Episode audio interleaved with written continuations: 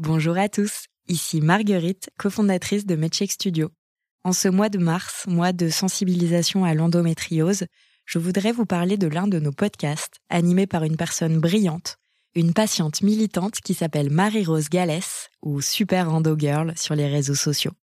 Dans Endométriose Mon Amour, elle parle avec un humour décapant du quotidien des personnes touchées par cette maladie handicapante. Ce podcast a gagné plusieurs prix et je vous recommande chaudement d'aller le découvrir. Bonne écoute. Est-ce qu'on peut décrire un petit peu plus en détail ce qui pourrait se passer si par exemple on prend le cas d'une, euh, on va dire six mois, euh, depuis euh, toute petite, on me dit que je suis trop grosse et du coup je me dis qu'il faut pas que je mange que des trucs qui font grossir. Qu'est-ce qui mhm. peut se passer en fait dans mhm. la femme que je deviens par exemple? Bah, il y aurait beaucoup d'impact en fait, puisque bah déjà toi, si on te dit ça tout le temps, ça t'es conditionné en fait à croire que bah décidément ton corps actuel n'est pas le bon. Donc tu vas probablement mettre des choses en place pour euh, maigrir.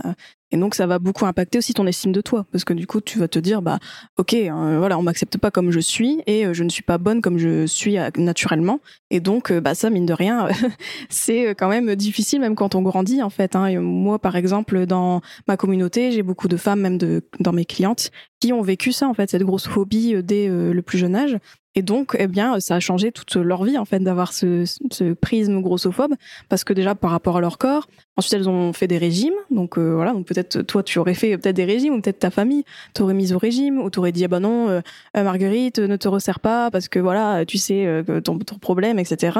Et donc ça, mine de rien, bah ça, ça te coupe des autres, ça te coupe aussi de tes sensations alimentaires, puisque voilà, plus euh, plus on se restreint, plus on voilà, on met des règles extérieures euh, sur notre alimentation, moins on est à même de euh, écouter notre corps, de percevoir aussi les signaux. En fait, c'est vraiment comme un obstacle en fait, voilà. Et donc, bah, à terme, déconnexion donc des signaux de faim, de rassasiement, peut avoir obsession par rapport à son corps en fait, la dysmorphophobie par exemple, c'est-à-dire que dès que tu vas te voir dans le miroir, tu vas voir que ça, en fait, que tu vas voir que t'es es grosse, que tu dois maigrir, etc. Donc ça, c'est très compliqué aussi. Tu vas peut-être exagérer aussi tout ça, tous les défauts que tu vois euh, par rapport à ton image corporelle. Ensuite, euh, ben, si on revient à l'alimentation, donc euh, toute cette déconnexion fait que tu as du mal en fait à manger euh, bah déjà pour te satisfaire toi, tu vas tendance à te sous-alimenter et avoir peut-être des compulsions, donc des moments où tu vas beaucoup manger, euh, ce genre de choses. Pas de carbo à 16 heures. et puis euh, voilà, ça peut très vite en fait dégénérer et ça je trouve qu'on n'en parle pas assez en fait. On on montre beaucoup que voilà faire un régime ou mettre en place des restrictions ça peut s'arrêter que c'est pas si anodin que ça que si on fait ça sur un court terme bon voilà c'est pas si gênant que ça etc c'est hyper normalisé banalisé c'est pour ça aussi que j'ai créé tout ça en fait. Je me suis dit mais c'est dingue que c'est banalisé et qu'il y a plein de femmes qui souffrent en silence, qui vivent des compulsions euh, alimentaires, qui vivent un cercle le cercle vicieux des régimes, on appelle ça en fait, de toujours voilà se restreindre, euh, remanger beaucoup.